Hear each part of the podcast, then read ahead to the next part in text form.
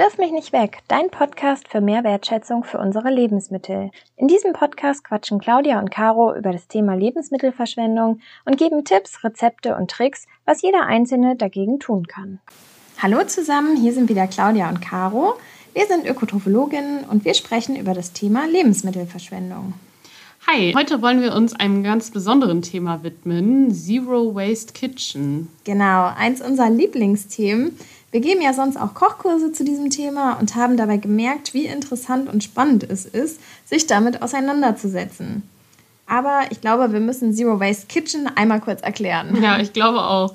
Also Zero Waste heißt ja keine Verschwendung und in einer Zero Waste Kitchen versucht man so wenig Müll wie möglich ähm, zu produzieren und in dem Fall halt so wenig Lebensmittel wie möglich. Man wirft ja circa 75 Kilogramm an Lebensmitteln im Jahr weg pro Person und wie wir in Folge 1 schon beschrieben haben, teilt sich das auf in unvermeidbare Lebensmittel und vermeidbare Lebensmittelabfälle. Und die vermeidbaren Lebensmittelabfälle sind ja so Dinge, Dinge wie abgelaufene oder schimmelig gewordene Lebensmittel oder Reste vom Mittag, die entsorgt werden. Und die andere Hälfte der 75 Kilogramm sind dann die ja nach Definition unvermeidbaren Lebensmittelreste, die ja vermeintlich nicht essbaren Dinge wie Schalen oder Knochen, gegen deren Verschwendung man nichts tun kann. Aber wir zeigen euch heute trotzdem mal, dass man auch diesen Anteil reduzieren kann.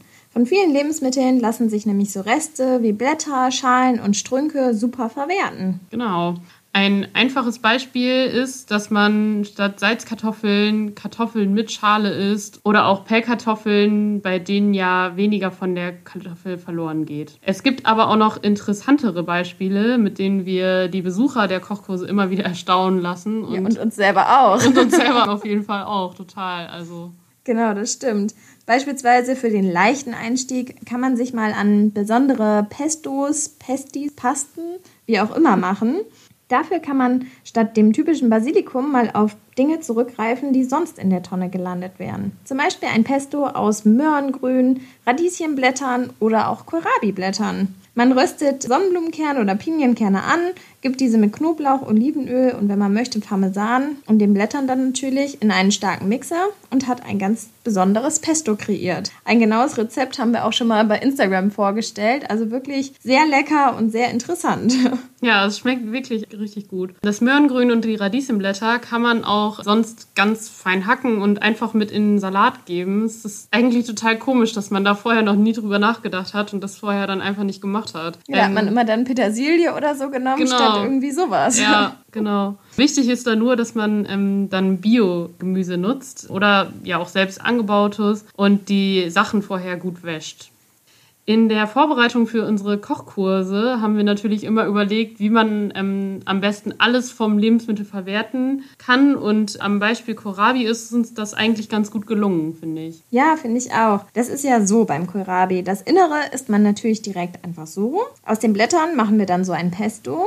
Und was noch fehlt zu einer vollständigen Verwertung, ist ja die Schale. Da haben wir dann auch was mit ausprobiert. Die ist nämlich auch viel zu schade zum Wegwerfen, besonders jetzt, wo der Kohlrabi ja gerade aus der Erde kommt und so jung und knackig sozusagen noch ist, dass wir die Schale abgemacht haben und dann in so einen heißen Essig-Zuckersud gegeben haben mit noch ein paar Gewürzen wie Lorbeer oder Honigsenf oder mit was man auch Gurken einlegt. Wacholderbeeren haben wir, glaube ich, noch reingemacht. Ne? Stimmt, ja. Und dann wird das mit diesem heißen Sud übergossen und eine Woche stehen gelassen. Und dann kann man den essen wie eingelegte Gurken. Ja, man kann sich das kaum vorstellen, aber es ist wirklich echt richtig lecker. Das Holzige der Schale verschwindet dann nämlich über die Zeit. Und, und zack haben, ist der Kohlrabi komplett verwertet. genau. Wir haben das auch mal äh, auf Burgern probiert, statt sauren Gurken dann halt. Und das war echt super lecker, also richtig gut. Und ja, da nutzt man dann halt alles from leaf to root. Also das Konzept kennt man ja beim Fleisch inzwischen eigentlich auch ganz gut. Äh, from nose to tail. Die Ganztiernutzung vom Schwanz zur Nase halt und bei der Pflanze dann vom, von den Wurzeln bis zum Blatt. Genau, ja. ja, ich finde auch, dieses Konzept ist echt so spannend, weil es einfach so viele neue Möglichkeiten und auch neue Geschmäcker bietet. Ja. Und ähm, man ja auch am Ende letztlich sogar Geld damit sparen kann. Ja, das musst du, glaube ich, nochmal erklären. Naja, es ist doch so, wenn ich mir jetzt einen ähm, Blumenkohl oder einen Brokkoli kaufe, dann zahle ich ja einen Preis, egal ob da jetzt Blätter dran sind oder nicht, oder Strunk oder nicht. Und ähm, wenn ich mir dann aber zwei Mahlzeiten daraus kochen kann, ist das ja optimal genutzt. Dann mache ich mir aus den Blumenkohlblättern eine leckere Cremesuppe und den Strunk benutze ich einfach auch, werde mehr satt damit und ähm, dann habe ich beides komplett genutzt und aber nur einen Preis dafür bezahlt. Ja, genau. Viele sagen ja auch so, Bio-Lebensmittel sind mir irgendwie zu teuer, aber dadurch gleicht man das dann ja eigentlich aus, weil man bei Bio-Lebensmitteln dann alles vom Genau, man nutzt einfach alles. Genau, ja. ja. ja. Ist echt gut und ja. ich finde auch, diese, dieser Strunk ist auch echt lecker. Ja, total. Ja, mein ähm, Schwager hat neulich auch gekocht und nur die Röschen halt von dem Brokkoli abgemacht. Ich konnte ihn dann zwar nicht dazu überreden, alles zu verwenden, aber zumindest habe ich den Strunk gerettet, mitgenommen und mit ähm, weiterem Gemüse dann zu einer Gewürzpaste für Gemüsebrühe eingekocht. Da kann man ähm, alles, was man so an Schalen und Resten auch hat und von allem möglichen Gemüse, Zwiebel, ja, ein paar Möhren, Sellerie, alles, was so auch in so eine Gemüsebrühe reingehört, nutzen, mit ähm, grobem Salz ganz klein machen und ähm, dann wird das aufgekocht und man kann nachher immer so ein Löffelchen davon nehmen als Gemüsebrühe. Ja, ich habe, bevor ich die ähm, Gemüsepaste oder Gewürzpaste ähm, benutzt habe, auch immer diese Pulverbrühe benutzt und habe mich dabei immer ein bisschen schlecht gefühlt. Ja, und die Gewürzpaste ist wirklich richtig super. Schmeckt Jetzt, auch jedes Mal ein bisschen anders, genau, je nachdem, was man ja. dann für Reste so über hat. Das stimmt. Was ja auch lustig war, waren unsere Cracker aus Kaffeesatz. Die ja. waren wirklich okay, aber von unseren anderen Kollegen und Kolleginnen haben wir nicht so positives nee. Feedback unbedingt bekommen. Viele haben uns dann darauf hingewiesen, dass doch manches auch durch den Kompost wieder verwertet werden sollte. Aber das Ausprobieren hat trotzdem Spaß gemacht. Ja, also es sind ja wirklich einfach viele neue Geschmäcker und an die muss man sich auch erstmal gewöhnen. Aber wenn man es nicht mag, ist es ja auch nicht schlimm. Man darf halt nur keine Angst vorm Ausprobieren haben. Also manche Sachen hören sich ja wirklich ganz komisch an und wir hatten am Anfang auch öfter Bedenken, dass wir Sachen ausprobieren.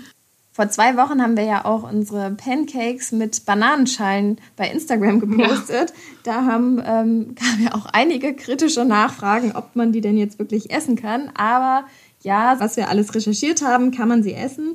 Und diese Bananenpancakes haben auch sehr lecker geschmeckt. Ja, genau. Da müssen, müssen wir aber auch ähm, zugeben, dass wir ähm, unseren Kolleginnen und Kollegen am Anfang nicht unbedingt immer gesagt haben, was drin ist. Ich weiß nicht, ob es dann auch alle gegessen hätten, aber es waren trotzdem, außer halt bei den Kaffeesatzcrackern, eigentlich alle begeistert von den Sachen, die wir ausprobiert haben. Ja, und zu diesen interessanteren Sachen würde ich auch nochmal das Aquafaba zählen, was mit Sicherheit auch nicht jeder kennt. Ja, stimmt. Also Aquafaba heißt Wasser aus Bohnen, glaube ich eigentlich so. Und das ist halt das Wasser, was man hat, wenn man Kichererbsen kauft. Dieses glitschige Wasser, was da, da übrig bleibt. Und das kann man mit einem Mixer aufschlagen und dann hat es eine Konsistenz wie Eischnee, also auch so steif. Und dann kann man das mit einem Spritzer Zitronensaft und Zucker verrühren. Und dann kann man das in eine Spritztüte füllen und auf ein Blech geben und ja, zu Baiser ausbacken. Also das ist auch echt super spannend. Und, und schmeckt ja auch gar nicht komisch komisch, ne? Nee, das überhaupt schmeckt ja wie nicht. Baiser tatsächlich. Ja, genau. Also es ist schon so, wenn man das fertig macht, dass es so ein bisschen noch nach Kichererbsen riecht. Und ähm, das ist vielleicht erstmal befremdlich ein bisschen. Aber wenn man es dann gebacken hat, riecht es nicht mehr danach und es schmeckt auch einfach nicht so. Und ähm, ähnlich ist es dann ja auch mit deiner Schokomousse. Ja, genau. Die habe ich äh, schon öfter mal ausprobiert. Ich habe noch keine perfekte ähm, Konsistenz hinbekommen. Das ist bei mir eigentlich immer ein bisschen zerlaufen und nicht so luftig geworden. Also falls irgendjemand von unseren Hörern und oder Hörerinnen das auch schon mal gemacht hat und ähm, da eine Idee hat, was ich da ja als Trick anwenden kann, ähm, meldet euch gerne. Da arbeite ich nochmal an der Technik. Du kannst auch gerne noch ein bisschen testen. Ich stelle mich als Testobjekt zur Verfügung. Sehr gut. Ja, geschmeckt hat es ja trotzdem, auch wenn es zerlaufen ist. Genau. Sehr gut. Und ich mache dann auch für dich noch leckere Sachen mit unserem Zitronenschalenzucker oder Limettenzucker oder Orangenzucker. Das kann man ja auch ähm, von den ganzen Zitrusfrüchten die Schale vorsichtig abmachen und dann einfach mit Zucker ähm, ganz stark mixen. Es wird dann so ein bisschen feuchter, aber wenn man es ein bisschen trocknen lässt, dann kann man diesen Zitronenzucker oder Orangenzucker auch super nutzen, um damit leckere Nachspeisen zu machen in einem Quark. Auch Kekse habe ich damit schon gebacken. Oder auch beim Salatdressing hat man so ein bisschen so eine frische Note da drin. Und das ist echt ein super Zusatz zum Backen, Kochen und nett verpackt auch als Geschenk. Das versuche ich dann noch weiter zu machen, um dann dir auch was Leckeres zu präsentieren. Sehr gut, ja, da stelle ich mich dann gerne als Testobjekt zur Verfügung. Also ihr seht, äh, man kann da wirklich super kreativ werden. Genau, man muss jedoch aufpassen. Es gibt auch einige Blätter, die nicht dazu geeignet sind, in einer Zero Waste Kitchen verarbeitet zu werden. Und zwar sind das die Blätter von Gurkenpflanzen, Kartoffeln, Tomatenblättern, genauso wie Rhabarberblättern. Obwohl die Rhabarberzeit ja, ja jetzt eh zu Ende ist. Aber da ähm, muss man wirklich vorsichtig sein, die sollte man nicht essen. Wenn ihr euch nicht ganz sicher seid, dann lest lieber nochmal alles im Internet genau nach. Da gibt es ja inzwischen so viele Seiten auch, wo man da mal gucken kann. Genau. Ja. Wir müssen auch noch was ansprechen in dieser Folge. Und zwar haben wir eine Rückmeldung zu den letzten beiden Folgen bekommen. Und zwar die Idee einer Rubrik. Das Rezept der Woche. Also danke an Lena an dieser Stelle und liebe Grüße.